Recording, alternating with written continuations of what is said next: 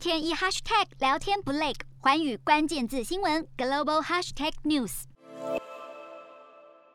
尼的雅万高铁由中国“一带一路”计划建设，但由于现在造价飙涨，为了让这项计划可以顺利进行，印尼政府现在改变立场，决定要用国家预算协助高铁新建。由于中国当年提出印尼政府不需要出资或担保，将由双方合作筹资的方案来获得标案，但是雅万高铁建案受到土地变更以及新冠疫情的影响，导致工程不断的延后，造成股权资金赤字与成本超支等的问题，让印尼政府现在也被迫投入预算来解决建案中的财务问题。而为了降低成本，也取消了先前预定盖五个车站的计划，现在将缩减为四个车站。瞄准新南向商机，剖析东南亚发展。我是主播叶思敏，每周五晚间九点记得锁定，看见新东协就在环宇新闻 MOD 五零一中加八五凯播二二二及环宇新闻 YouTube 同步首播。